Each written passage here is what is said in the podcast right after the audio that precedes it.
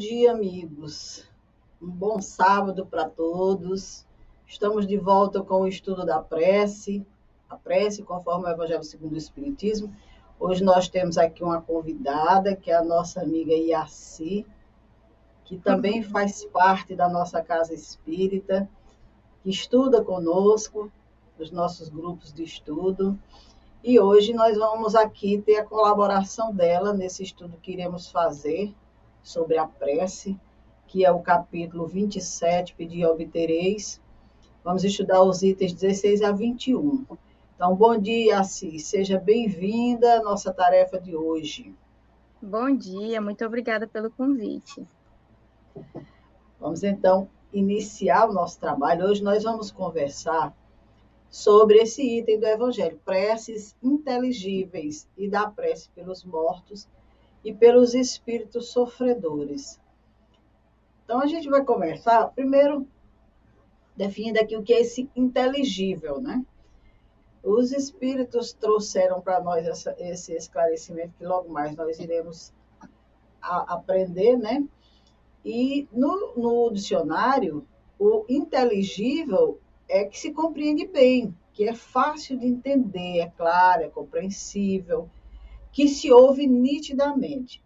Então, referente à prece, nós vamos ver aqui o que é que os nossos irmãos trazem para esse capítulo. Nesse primeiro item 16, tem essa citação de Paulo, da primeira epístola aos Coríntios, capítulo 14, versículo 11, 14, 16 e 17, que diz o seguinte: se eu não entender o que significam as palavras, serei um bárbaro para aquele a quem falo, e aquele que me fala será para mim um bárbaro. Se oro numa língua que não entendo, meu coração ora, mas minha inteligência nenhum fruto colhe. Se apenas com o coração louvardes a Deus, como é que um daqueles que só a sua própria língua entende dirá amém quando terminardes a vossa ação de graça, uma vez que ele não entende o que dizeis? Não é que a vossa ação não seja boa, ela, porém, não concorrerá para a edificação dos outros. Então, aqui ele já começa a nos introduzir nesse tema da prece ininteligível, e eu vou pedir que a nossa convidada comente sobre esse, esse trecho aqui, o que ela trouxe para nós, para a gente dar seguimento. Fique à vontade, assim. É muito interessante esse, esse, esse início, porque ele fala de uma comunicação inteligível. o que seria uma comunicação efetiva? É aquela quando eu consigo é, ser bem efetivo na minha comunicação e quando meu interlocutor ou quando é, a pessoa que eu quero que chegue a mensagem, ela possa entender o que eu esteja falando. Então, não é diferente com, como a prece. Se eu não souber o significado das palavras, se eu não entender nem compreender o que eu estou falando ou o que eu quero com a finalidade dessa prece, eu acredito que todo mundo faz uma prece com a finalidade de alguma coisa, de um agradecimento, de um pedido, de um clamor. Então, se eu não tiver consciência dessas palavras e se eu não saber o significado, elas não vão ter é, significado ou importância porque eu estou, só estou repetindo palavras, repetindo, repetindo, e o coração está ali, não sentindo é, aquela expressão, aquilo que eu estou falando.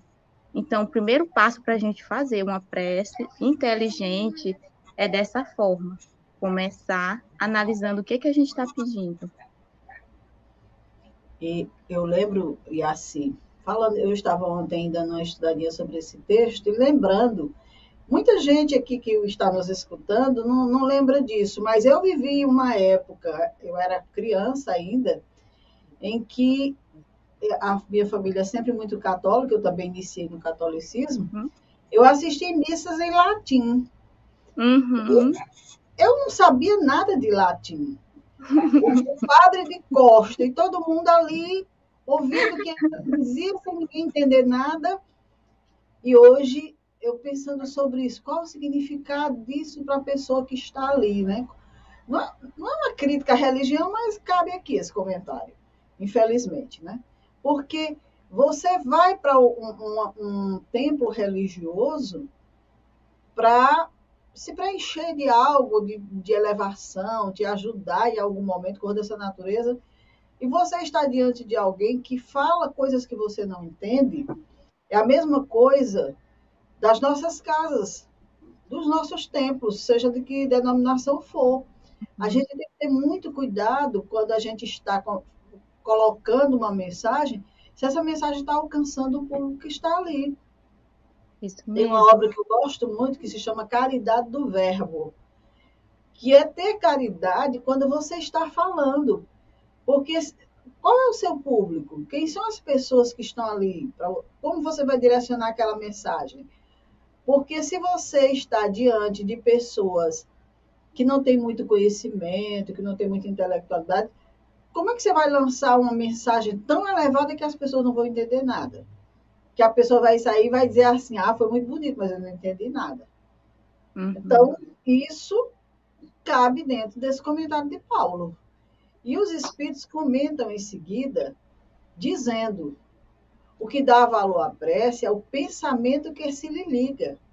Ora, impossível é que se ligue o pensamento ao que não se compreende, porquanto que não se compreende não pode tocar o coração. Na sua imensa maioria, as preces feitas numa linguagem que aquele que as faz não compreende, não passam de um agregado de palavras que nada dizem ao espírito. Para que a prece toque a alma, preciso é que cada uma de suas palavras desperte uma ideia. Ora, se não lhe compreendemos as palavras, ela nenhuma ideia despertará. Será a repetição de uma fórmula cujo maior ou menor virtude dependerá do número de vezes que seja repetida. E é mais ou menos isso que você falou, né? Uhum. Com certeza. É, quando a senhora falou a respeito da sua experiência, é, às vezes a gente, na própria doutrina espírita, ela tem um conteúdo muito denso. É, umas palavras muito difíceis, alguns, alguns autores.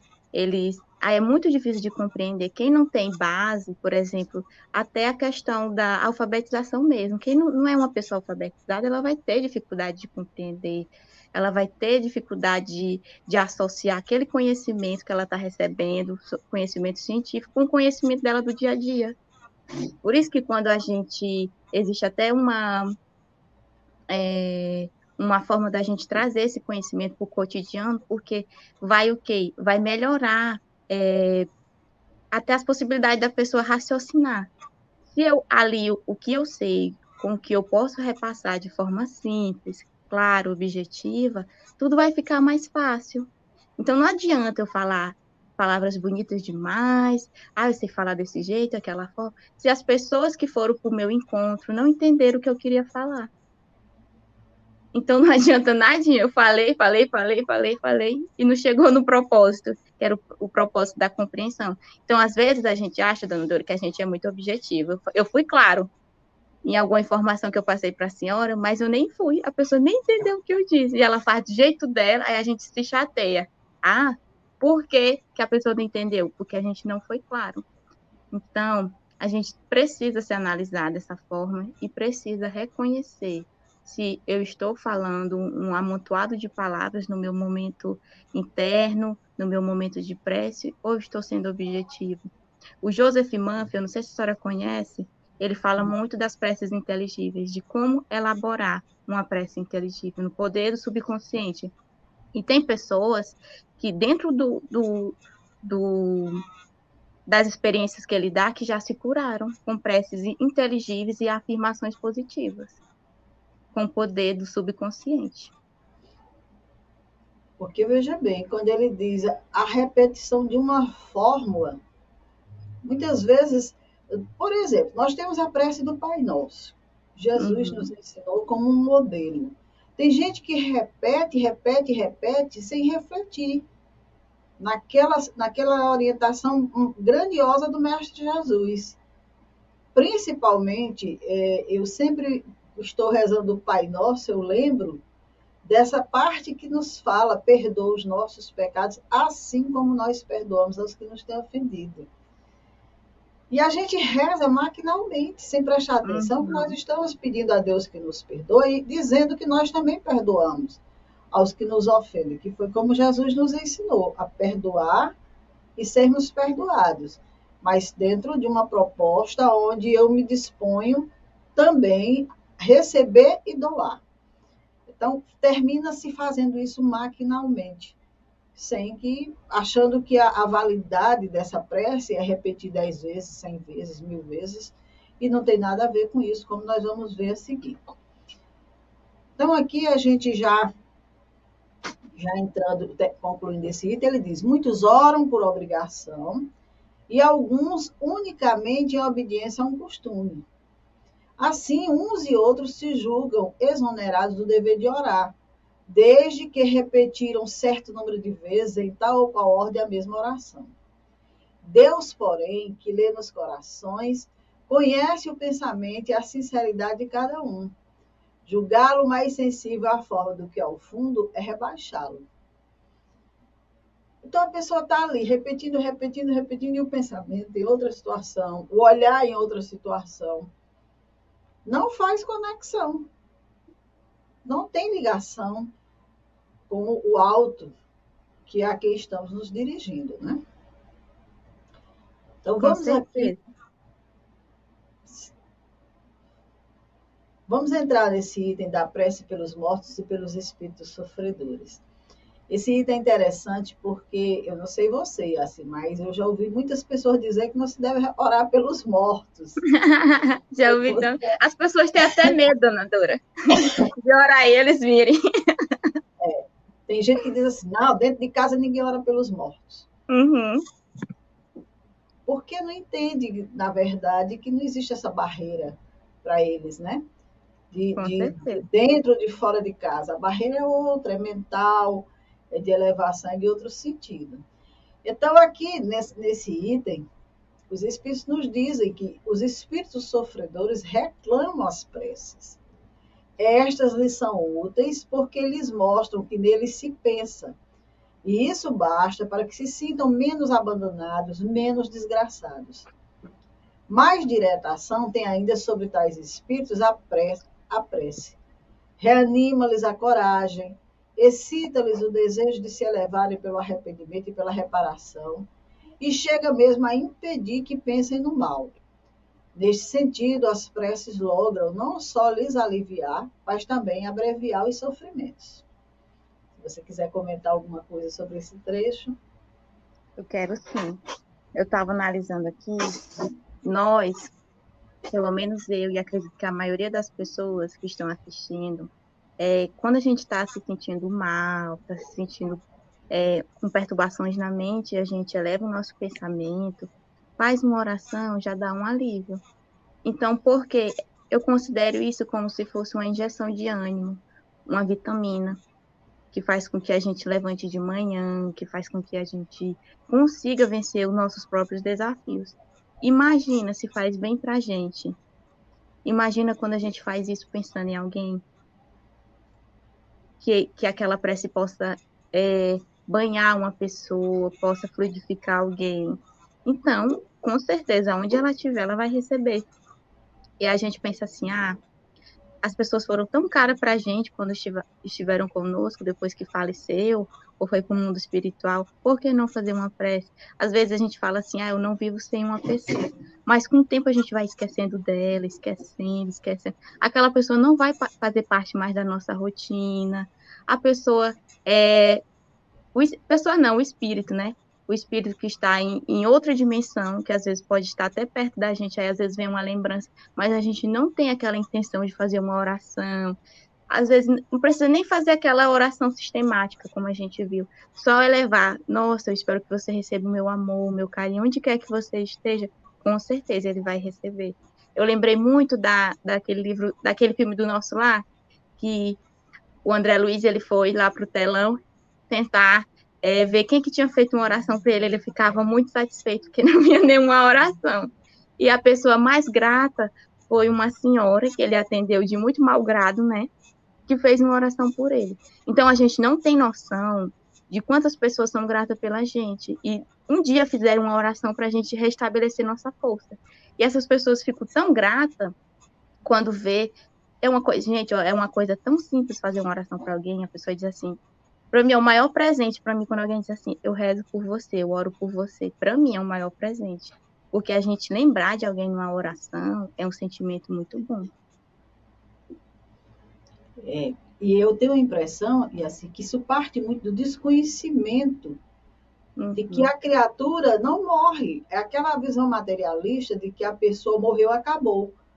E, na isso verdade, o, o, o espírito prossegue na vida espiritual, muitas vezes com, com a situação é, de saudades, como nós ficamos aqui, né? como Chico dizia, a saudade fere nos dois planos, saudoso do convívio da família, ou, ou, ou, em desequilíbrio, porque se for em desequilíbrio, muitas vezes ainda se encontra lá dessa, dessa forma. Porque a gente diz assim, pedir que pensem no mal, o espírito vai pensar no mal? Sim, o espírito é um ser que estava aqui na, na terra, ele só se desvestiu da carne. Um espírito pode pensar no mal, pode pensar em, em se vingar de alguém, fazer o mal a alguém, de, de utilizar-se de mecanismos não muito saudáveis para ele. E a prece é justamente esse recurso que vai acalmar, que vai pacificar o espírito, que vai fazer com que muitas vezes ele se arrependa, busque uma reparação, vai aliviar o estado de espírito desses, desses espíritos. E eu lembro, se não me, eu, não, eu não sei se foi a Ivone Pereira que relatou isso, de que ela fazia preces pelos suicidas, e um deles disse para ela que ele tinha cometido suicídio se jogando de frente de um trem. Ele, eu não, eu não lembro se foi ela ou foi Divaldo que contou essa, essa história e os momentos que ele tinha que pacificava, que aliviava as dores, era no momento em que aquela prece o alcançava. Então a gente deve orar assim, não só pelos nossos entes queridos, mas também pelos nossos irmãos em situações diversas que se encontram no mundo espiritual. Daí essa coletânea de preces que nós vamos estudar para a gente verificar de que forma e como, o quanto é importante a gente direcionar a prece para os nossos irmãos. Então, continuando aqui, certas pessoas não admitem a prece pelos mortos, porque, segundo a crença que professam, duas unicamente são para almas as alternativas: salvar-se ou ser condenado às penas eternas, sendo inútil a prece num caso e no outro. Sem discutir o valor dessa crença, admitamos por um instante a realidade das penas eternas e irremissíveis e admitamos também que as nossas preces sejam impotentes para lhes pôr termo. Dada essa hipótese, perguntamos: será lógico, será caridoso, será cristão rejeitar a prece pelos réprobos? Por impotentes que fossem para libertá-los, as preces não seriam para eles uma demonstração de piedade capaz de lhes amenizar os sofrimentos? Então, é um questionamento feito por Kardec aqui, pelos Espíritos, em relação a essa questão. Porque, tudo bem, diz assim, ah, só existem duas condições, ou está salvo ou está condenado eternamente. Se já está salvo, não precisa de prece. Se está condenado eternamente, também as preces não vão resolver nada ainda na visão de que nós temos de uma única vida, uhum. né? de uma condenação eterna de coisas dessa natureza. Agora, dentro do entendimento que nós temos e que as religiões também já estão chegando, muitas delas, a esse entendimento, não, não é dessa forma que as coisas acontecem. Nós somos filhos de Deus, somos criados por Deus, somos eternos, somos eternidade, né? E mesmo assim, qual o mal que há em se fazer uma prece, não é assim? Com certeza, dona Dora. E eu estava procurando o significado dessa palavra reprobo, significa aquele que foi banido da sociedade, malvado, detestado ou infame. Então, aqui em casa, a gente tem um hábito, assim, muito grande de toda vez que alguém falecer, ou, ou alguém que a gente conheça, ou alguém que seja da nossa família, alguém próximo, na mesma hora a gente pega aquela coletâneazinha de preces e faz uma oração. Porque a gente acredita que é muito importante. Às vezes também a gente vai para um velório e a gente vê todo mundo conversando, às vezes até sorrindo num momento assim tão tão íntimo, né, da família. Às vezes a pessoa não tem aquela compreensão de estar no ambiente, fazer uma oração, de elevar seu pensamento porque, quer ou não, aquele espírito ainda está por ali. Pode estar, né?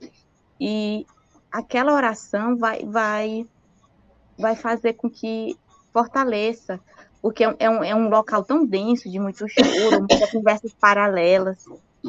E toda vez que você vê um acidente, está tá no caminho, teve um acidente, uma pessoa acabou de falecer, ou vai para o hospital, faça a sua oração, faça a sua prece, faça sua prece para ajudar aquelas pessoas, a encaminhar aquela pessoa para o bem. Porque se a gente for pensar, tudo é experiência e tudo é conhecimento. Se a gente tem o conhecimento que uma prece pode amenizar a dor de alguém, a gente vai criar aquele hábito e toda vez que for necessário, a gente vai fazer. A gente não, não, não pede para ver como isso está no inconsciente coletivo, dona Dora, que quando alguém fica doente ou alguém vai fazer uma cirurgia, começa aquela aquela motivação e como é que eu posso falar? Aquelas correntes de oração. Para ver como está no inconsciente das pessoas que a prece auxilia, que quando a gente não tem outra, outra saída, outra fórmula de, de conseguir alguma coisa, ou de que está além das nossas forças humanas, a gente recorre à prece.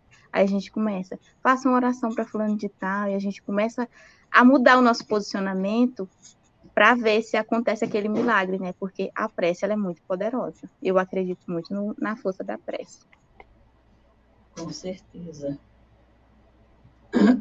E aí, seguindo, os irmãos nos dizem: quando na terra um homem é condenado à galé perpétua, embora não haja a menor esperança de se obter para ele o perdão, seria defesa uma pessoa caritativa e carregar com ele as correntes que o algemam a fim de aliviá-lo do peso delas? Quando alguém é atacado de um mal incurável, ser-nos alícito, por não haver para ele nenhuma esperança de cura, abandoná-lo sem que procuremos dar-lhe algum alívio?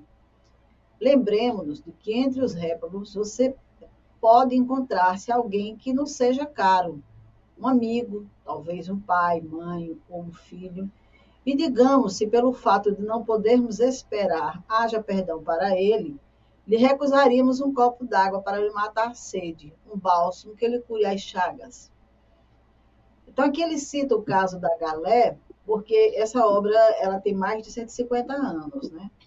E a Galé, a gente sabe que era aquele barco é, em águas profundas, né? Para onde eram direcionadas as criaturas que tinham qualquer condenação da sociedade, e uma vez entrando naquele barco, pronto, eles estavam condenados perpetuamente, porque ficavam naquelas partes debaixo dos barcos, movimentando os barcos, né?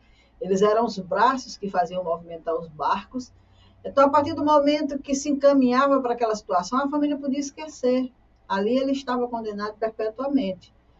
Então, é, ele cita esse exemplo que essa pessoa, porque foi condenado, porque está preso, porque foi direcionado, ou porque está doente, incurável, não, a gente sabe que não tem mais cura, a gente vai abandonar essa pessoa, a gente vai deixar de orar por essa pessoa, de levar um alívio para ela. Então, da mesma forma, é com relação à prece. Como você bem citou aí, existe, inclusive, nós vamos estudar preces por criaturas que desencarnaram por situações diversas. E mais uma vez eu lembro a Ivone Pereira. Ivone Pereira tinha um hábito de anotar nomes de suicidas. Sempre que ela via no, um anúncio do desencarne de alguém, ela anotava aquele nome para colocar nas suas preces, para pedir amparo por ele, para pedir auxílio nas reuniões mediúnicas.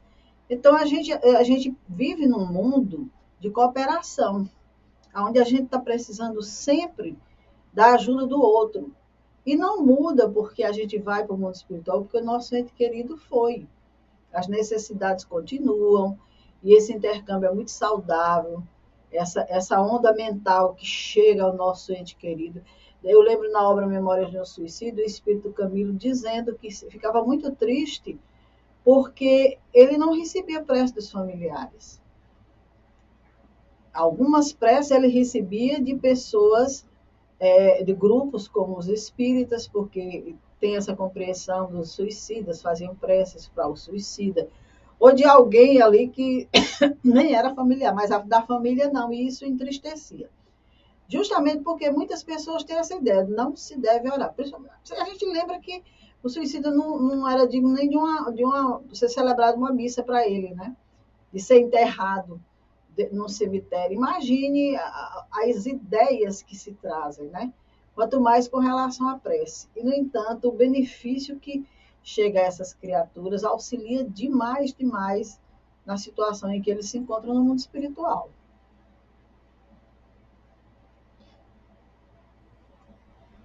E se a gente for pensar, analisar assim, procurar na nossa mente a pessoa mais malvada do mundo, mais cruel, e que teve um comportamento mais difícil na Terra, ela tem alguém que ame ela.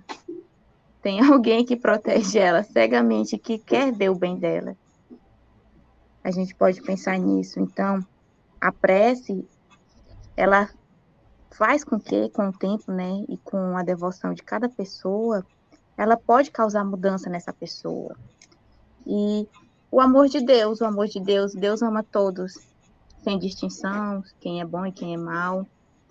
E a prece ajuda nisso tudo, né? Nessa fórmula. Porque, imagina, a gente faz uma oração pelos suicidas, pelo para quem precisa. Se tiver espíritos naquele ambiente, pode tocar o coração dele. E quem sabe esses espíritos próximos a nós, vendo a nossa devoção a Deus, vendo o nosso comportamento, é a nossa postura, eles não possam também mudar. Porque, queira ou não, a gente está toda hora rodeado de observadores que a gente nem imagina. Então, pode ajudar e a gente nunca vai negar um copo de água para quem a gente gosta, para quem a gente ama. Por que, que a gente vai negar uma prece, um carinho, porque uma prece é um carinho que ele vai receber onde quer que ele esteja. Esse é o carinho que a gente pode dar. E um carinho para ver como tudo que Deus faz é perfeito. As coisas é, mais caras para o espírito veio de graça. O amor, a compreensão, mas que é logrado com o tempo, né? E com o esforço de cada um. E muitos desses espíritos ficam gratos a quem auxilia. A gente não tem ideia da corrente de amigos que a gente faz no mundo espiritual, quanto a gente cativa quando a gente tem essa atitude. Lógico que ninguém vai fazer pensando nisso. Uhum. Mas existe um benefício para nós também, não é só para aquele espírito. Quando nós direcionamos prece para alguém, e esse alguém se vê fortalecido, se vê amparado com aquelas preces e tudo, ele também cria uma simpatia com a gente, com uhum. aquela pessoa que está direcionando bons pensamentos, bons sentimentos para ele. E com isso nós sabemos que nós precisamos, assim como nós precisamos de amigos aqui, precisamos de amigos no mundo espiritual. É melhor a gente fazer amigos do que inimigos, tanto aqui quanto lá. E a prece é um recurso valioso, grandioso para nós. Então, aqui continuando, ele continuando a reflexão. Não sereis capaz de fazer por ele o que faríeis por um galé? Não, isso não seria cristão. Uma crença que petrifica o coração não se pode aliar com a de um Deus que, em primeiro lugar, coloca no rol dos deveres da criatura o amor ao próximo. O não admitir a eternidade das penas não implica a negação de uma penalidade temporária, porquanto Deus, na sua justiça, não pode confundir o bem com o mal. Ora, negar nesse caso a eficácia da prece, fora negar a eficácia do consolo, fora negar que aurimos força na assistência moral dos que nos querem bem. Então, não é cristão, não pode ser um Deus que, que vira as costas porque você terminou sua vida, sua vida.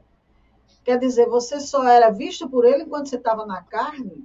Agora que você se desvestiu da carne, ele virou as costas, você não existe mais.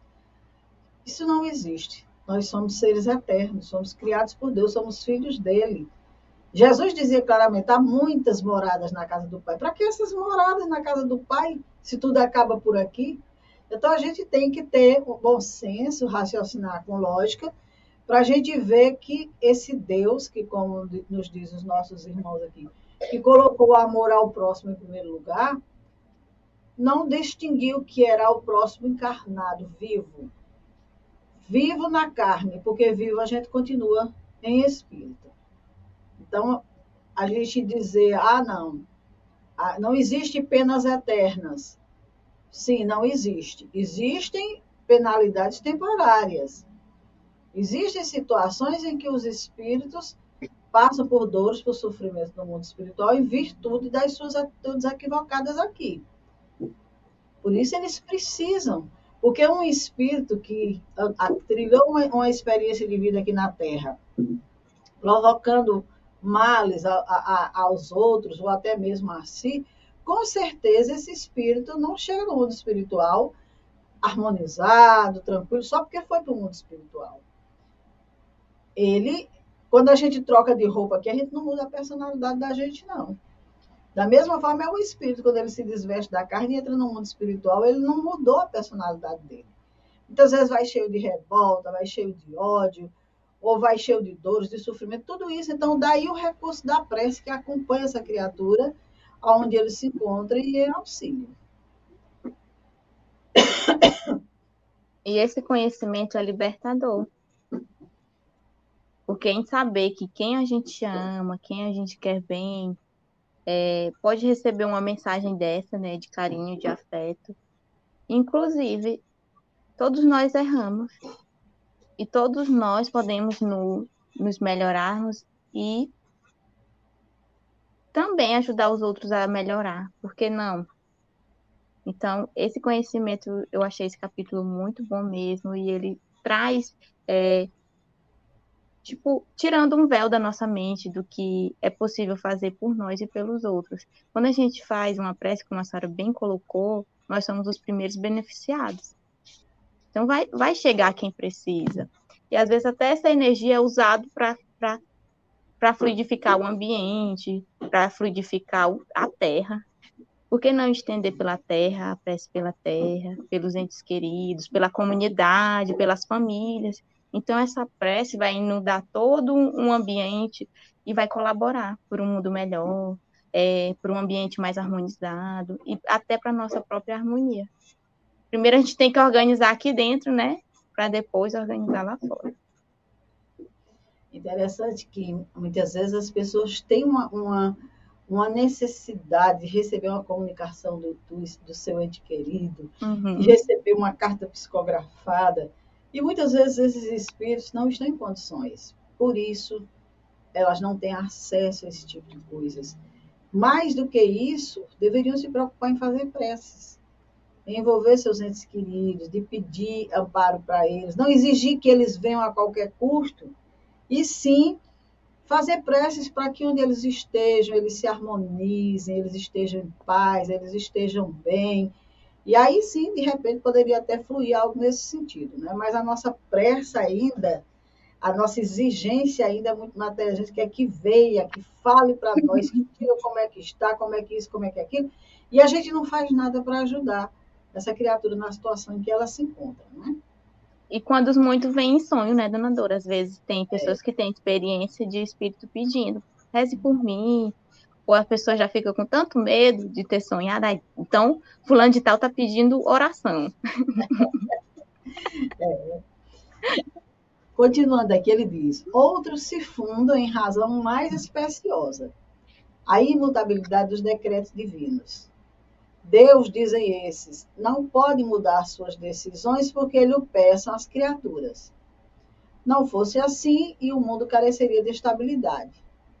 O homem nada tem, pois, que pedir a Deus, só tem que se submeter e adorá-lo.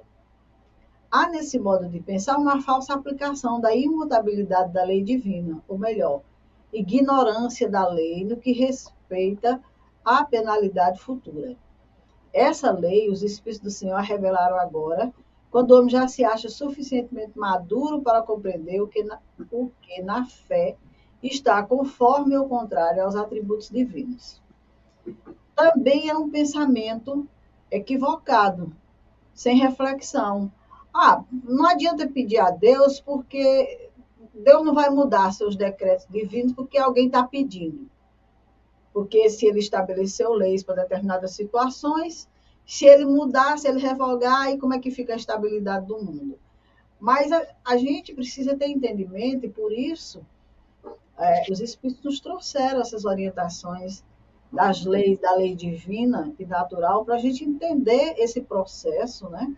para a gente compreender que existe sim o amor de Deus a nos conduzir. Fique à vontade se você quiser comentar. Isso daí também é uma ignorância muito grande. Se a gente for observar, na natureza tudo se transforma e tudo muda no universo. A gente está em constante, nós estamos em constante mudança, até no sentido evolutivo do corpo. A gente se modifica o tempo todo, até a gente chegar ao nosso amadurecimento, a nossa velhice, o nosso corpo passou por várias mudanças, até a nossa rotina. Por mais que a gente acorde todo dia, todo dia a gente vive uma experiência diferente.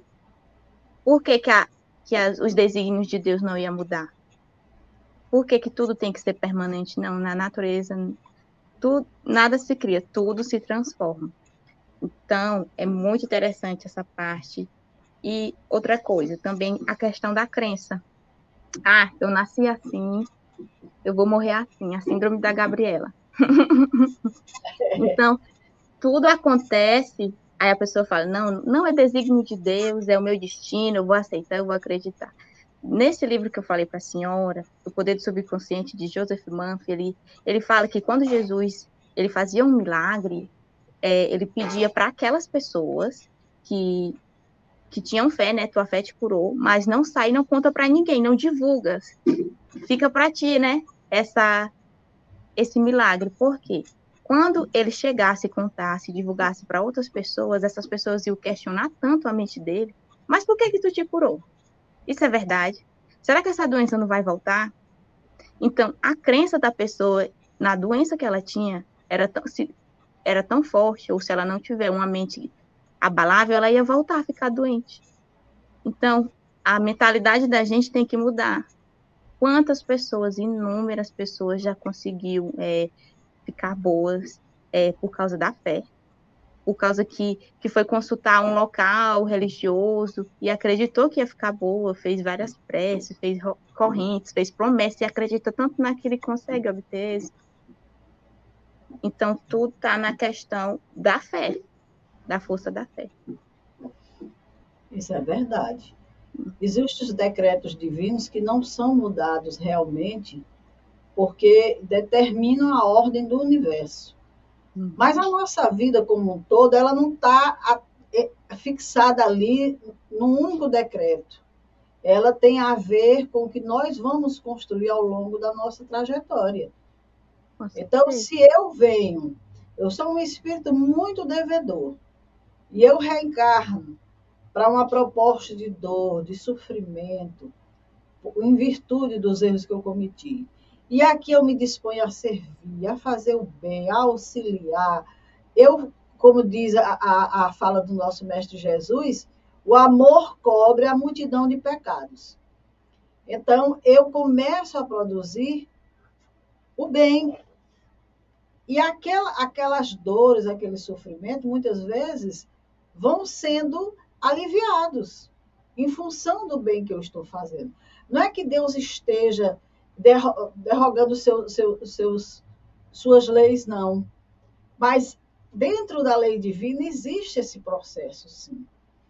E a gente tem muito cuidado para, se não somos nós que estamos precipitando situações, e a gente fica dizendo que é Deus que está fazendo isso ou aquilo em nossas vidas, nos fazendo sofrer. Não, o sofrimento aí eu estou sofrendo porque Deus quer. Não, Deus não quer que ninguém sofra. Ele quer que a gente fique bem. Como Jesus disse, eu vim para que tenham vida e vida em abundância. Seguindo o seu roteiro, muitas dores não estariam presentes em nossas vidas, só que o homem escolhe sempre o caminho do erro. E aí a dor bate, não tem como, e aí a gente diz é porque Deus quer. Não, Deus não quer isso. Então vamos ter muito cuidado com essas nossas afirmações. E aí, em seguida, ele diz: segundo o dogma da eternidade absoluta das penas, em nenhuma conta são tidos o pesar e o arrependimento do culpado. Supérfluo lhe é qualquer desejo de se tornar melhor, uma vez que está condenado a permanecer no mal perpetuamente. Se foi condenado por limitado tempo, a pena cessará quando expirar o prazo da condenação. Mas quem nos diz que, ao se verificar isto, não sejam mais acentuadas as suas disposições para melhorar? Quem nos diz que é exemplo do que ocorre com muitos condenados na terra, ao sair da prisão, ele não se conserva tão mal quanto antes? Se quiser, comente. É assim. É a questão aí é do mérito, né? Quando a gente tem uma encarnação difícil, é, dificuldades, a gente se pergunta, meu Deus, por que tudo isso agora? Mas a gente não sabe o que, que a gente fez em vidas passadas. E tem a questão do mérito. Eu estou me trabalhando, eu tenho uma dificuldade para me vencer, mas eu abraço aquilo de tal forma e eu, eu tento me melhorar com, com gratidão, com fervor. O meu mérito vai chegando, a minha melhora vai acontecendo. E a gente vai trabalhando para se melhorar e tentar mudar nossos pensamentos. Mas tem, tem pessoas e tem espíritos, gente. É aquela questão a pessoa ela só muda quando ela quer e quando ela está preparada para mudar.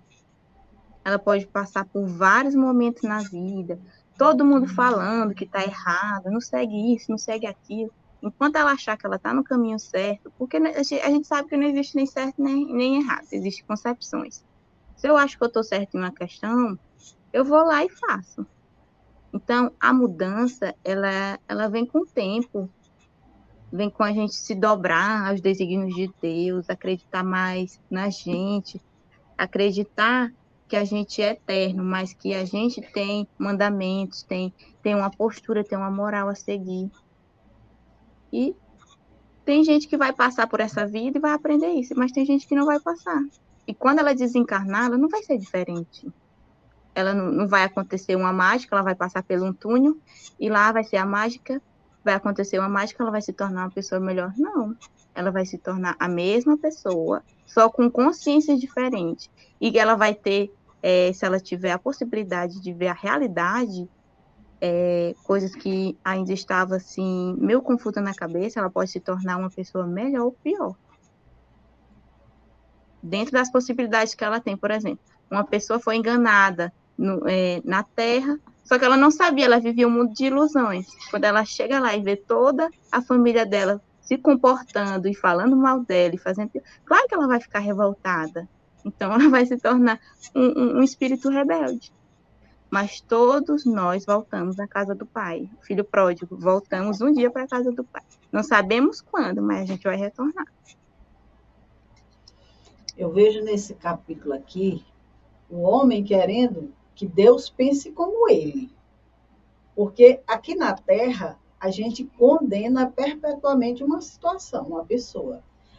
Por mais que essa pessoa mude de vida, por mais que a gente olhe e diz assim, ora, mas que, como se essa pessoa, quem é que não se lembra que ele foi isso, que ele foi aquilo, né?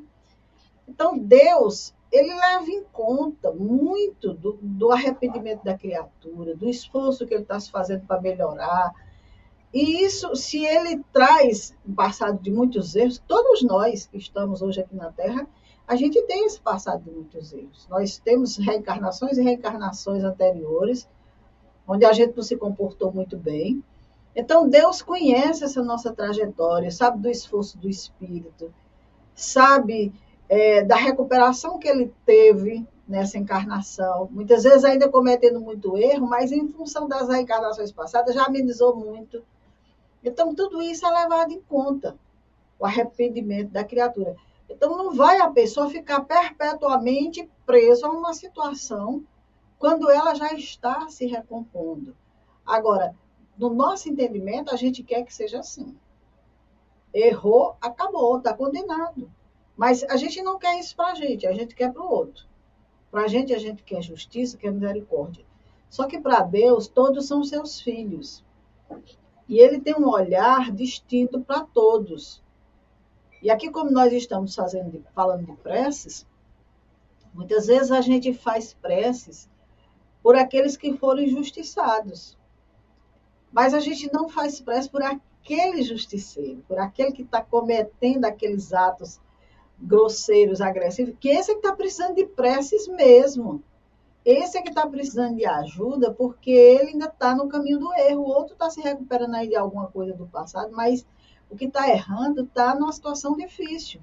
Eu lembro de uma situação de que é, o Divaldo contou de uma mãe que procurou por ele porque o filho tinha sido assassinado.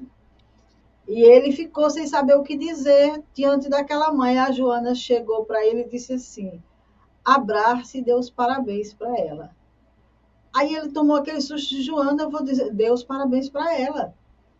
E aí ele abraçou a mulher e disse, meus parabéns. Que a mulher tomou um susto e disse, você está me parabenizando porque eu perdi, porque eu perdi meu filho nessas condições? Ele disse, não, eu estou parabenizando porque o seu filho não foi o autor do ato. Seu filho sofreu a ação. Talvez ele esteja se libertando mediante né, de algum karma, de alguma situação, mas esse que cometeu, esse está na, na cadeia. Esse cometeu um ato grave diante da lei. Esse tem um, uma responsabilidade diante da lei. Então, parabéns para o seu filho que não foi responsável por isso. E aí ele disse que na outra semana a mãe de, desse jovem chegou com outra senhora e disse para ele, Divaldo, essa aqui é a mãe do rapaz que tirou a vida do meu filho. Então, ela se lembrou que aquela mãe sim estava precisando de ajuda, porque o filho estava numa situação pior. Estava na prisão e estava com débito diante da lei. Então, Deus tem esse olhar de amor. A gente é que tem o olhar de justiceiro mesmo. Então, aqui na sequência, eles dizem: no primeiro caso, seria aumentar o castigo, continuar a afligir um homem que se converte ao bem. No segundo, seria conceder a graça ao que permaneceu culpado. A lei de Deus é mais previdente do que isso. Sempre justa, equitativa e misericordiosa, ela não prefixa duração apenas, seja qual for, e se resume assim. E aí os Espíritos começam a nos orientar aqui como é que mais ou menos a lei de Deus funciona. O homem sofre sempre a consequência de suas faltas nenhuma só infração da lei de Deus deixa de ter adequada punição. Então, quando a gente começa a estudar na doutrina espírita, lei de ação, lei de reação, lei divina natural, tudo mais, a gente entende isso aqui quando Jesus dizia ceitil por ceitil, responderemos na lei, né? Porque toda e qualquer infração que o ser humano cometa contra outro ou contra si mesmo fica registrado na lei de Deus. E ele recebe uma punição adequada àquela infração. Não é aquela que a gente quer dar, não. É adequada àquela infração. A lei humana já está mais ou menos se encaminhando nesses termos. Né? Já existem leis para todas e todas as situações, com agravantes, com atenuantes, com tudo isso. Então, imagina a de Deus, que é bem maior, né, Ayessi? Com certeza. Eu acredito que a gente, como ser humano, né, a gente olha muito pro defeito dos outros para amenizar o nosso. Então, se a gente visse pessoas mais perfeitas, a gente ia ficar se sentindo mal, porque a gente ainda erra tanto, a gente ainda tem tanto a melhorar. E é como a senhora acabou de falar, ninguém paga nem mais nem menos, é a quantidade certa. Se você acha que tá Jesus ou Deus não dá um peso maior que a gente não possa carregar. A gente, a gente vê cada pessoa passando por dificuldade que a gente é, analisa que só aquela pessoa tinha a capacidade de passar por aquilo. Porque ela carrega o peso dela, ela carrega a situação dela e ela consegue, é, nas, na, nas possibilidades dela, é, pagar cada ceitil. A gente não pode pagar a conta, quando, quando a conta é muito grande, a gente divide em parcelas, né? Quando a gente vai em qualquer lugar, então a gente vai pagando aos pouquinhos, aos pouquinhos, vai acrescentando mais. Às vezes quer, quer conquistar alguma coisa, vai lá, não está na hora certa, e faz alguma coisa errada. Então, tudo na vida da gente tem um motivo. A gente pensar, ah, meu Deus, por quê? Tem um motivo, gente. Tem uma causa. A gente não vai ficar ali estático. E eu acredito muito na. da gente sair daquele local de vítima todo dia ser a vítima da, da vida, a vítima do, dos colegas, a vítima da sociedade. Acho que a gente tem que ir tirando essas coisas da mente da gente. E continuando, ele diz: a severidade do castigo é proporcionada à gravidade da falta. A duração do castigo de uma falta qualquer determinada, dependendo do arrependimento do culpado e da volta ao caminho do bem. A pena dura tanto quanto a obstinação no mal é de curta duração, se pronto é o arrependimento. Desde que o culpado brade misericórdia, Deus o ouve e lhe manda a esperança. Mas não basta que o culpado apenas deplore o mal que fez, é necessária a reparação. Daí vem o ser submetido a novas provas, em que pode sempre, por sua livre vontade, praticar o bem, reparando o mal que haja feito. E aí que entra a reencarnação. Uhum. Aí é que entra, não, é, não existe castigo determinado, existe oportunidade, existe sim o amor de Deus nos conduzindo para o aprendizado, e a reencarnação é esse mecanismo da lei, né? Para que a gente. Porque não adianta, como ele diz aqui, só se arrepender.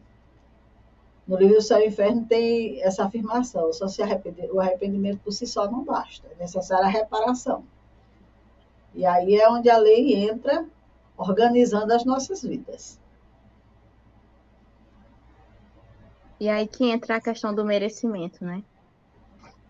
E da, da questão da gente tirar a culpa. A gente passa por várias situações, eu acredito que essa é a finalidade da, da reencarnação, da, da melhora do espírito e da retirada da culpa do nosso espírito. Porque se a gente fez tanto mal, perseguiu, mutilou, a gente precisa ter lá na nossa consciência, né? Porque de que a gente já fez o bem, que a gente recuperou aquelas pessoas que a gente machucou, que a gente fez a diferença e que a gente é uma pessoa melhor. A gente só acredita que é uma pessoa melhor e as outras pessoas acreditam, só que só quando existe essa mudança real no espírito. Então, por isso, que a gente reencarna, na minha concepção, né? Porque se a gente não tirar essa culpa, a gente pode fazer o bem, o amor, qualquer coisa, mas a gente não se sente completo. E é como ele diz, quando a gente já nasce aquela culpa, aquela diferença, Deus já começa a trabalhar no nosso coração, a misericórdia, já começa a nos auxiliar, já começa a diminuir aquele peso que a gente carrega. É porque só se arrepender, ah, eu tirei a vida de uma pessoa ali, eu me arrependi. Só isso? E a reparação? O que, que você vai fazer para se recompor diante de você mesmo? Porque a sua consciência de culpa vai estar sempre lhe dizendo: você errou, você não devia ter feito aquela situação. Então, quando eu não tenho essa atitude imediata, às vezes em outras reencarnações, Deus, além nos aproxima daquela, daquela criatura, daquele lar, daquela família, porque eu não prejudiquei só um, prejudiquei um grupo, a sociedade, as pessoas em torno e tudo, e eu vou refazer toda aquela situação. E aí, muitas vezes, a gente não entende as experiências que passa aqui na Terra, né? Mas, com certeza, é a lei nos ajudando aí a reparação do mal que hajamos feito. E aí, concluindo, ele diz: assim, o homem é constantemente o árbitro da sua própria sorte. Pode abreviar o suplício ou prolongá-lo indefinidamente. Sua felicidade ou desgraça depende da vontade que tenta fazer o bem. Tal é a lei, lei imutável e conforme a bondade e a justiça de Deus. O espírito culpado e desgraçado pode, pois, salvar-se por si mesmo. A lei de Deus lhe diz que em condições o conseguirá. O que mais a miúde lhe falta é a vontade, a força e a coragem. Ora, se por nossas preces lhe inspiramos essa vontade, se o amparamos e animamos, se pelos nossos conselhos lhe damos as luzes de que carece, em lugar de pedir a Deus que derrogue sua lei, nós nos tornamos instrumentos da execução da lei de amor e de caridade da qual permite ele, da qual permite ele participemos, dando nós mesmos com isso uma prova de caridade. Então, esse é, é a nossa o nosso estudo de hoje, que eu vou passar para a Iaci comentar esse, esses últimos momentos para a gente finalizar. Ele finalizou com a chave de ouro. A gente está com a, a faca e o queijo na mão. é, da nossa vida. Então, tudo que a gente faz e tudo retorna para a gente, de qualquer forma. Então, se eu fizer o bem, vai retornar o bem. Se eu fizer o mal, vai retornar o bem. Tudo na mesma proporção, na mesma finalidade. E que se a gente tiver a chave, essa consciência de, de mudança, de querer ser melhor, eu acredito que a gente consegue, com o tempo, né? Porque não é fácil. Mas que a chave da vida está conosco. A gente não precisa culpar a Deus, culpar o governo, culpar a sociedade, porque tudo parte da gente, das nossas ações, do nosso respeito ao próximo, da nossa consciência. É, às vezes a gente quer muito culpar a Deus. Ah, mas Deus não me dá oportunidade. Deus não, não me deu estudo, não me deu isso, não me deu aquilo. Minha família não, não conseguiu me ajudar. Mas será que eu fiz um movimento de agir diferente, de procurar melhores para minha vida? Então, eu achei belíssimo essa mensagem, agradeço a oportunidade Espero que a gente tenha contribuído de alguma forma na mudança de consciência, mudança de postura, e que a gente possa sempre rezar pelas pessoas que a gente ama e pelos que a gente também não ama, né? Que é o mais difícil. Eu acredito que quando Jesus falava assim, amai os vossos inimigos é fazer prece por eles, porque não é fácil a gente fazer prece pelos inimigos. Então é uma forma de amor. Uma forma de amor e de cuidado. Eu, eu Muito obrigada, doutora. proveitoso, eu que agradeço, assim. Eu acredito que, que está sendo proveitoso o nosso estudo. É bem verdade que muitas pessoas já estudam na doutrina esses temas, mas tem muita gente que não tem acesso ainda à obra da doutrina espírita, ao estudo do Evangelho, à luz da doutrina dos espíritos. E o nosso, nosso trabalho tem esse, esse direcionamento, né? Levar esse esclarecimento para que as pessoas possam ter uma compreensão maior da vida, entender melhor essas nuances aí que geram tantas dúvidas, tantos questionamentos. Então, nós agradecemos a IACI pela colaboração, agradecemos aos nossos amigos que nos acompanham, aqueles que irão ver depois esse vídeo em outro momento. E, se Deus quiser, no próximo sábado, estaremos aqui dando continuidade ao nosso estudo. Então, uma boa semana para todos, muita paz e fiquem com a nossa programação, programação que o nosso canal realiza durante a semana.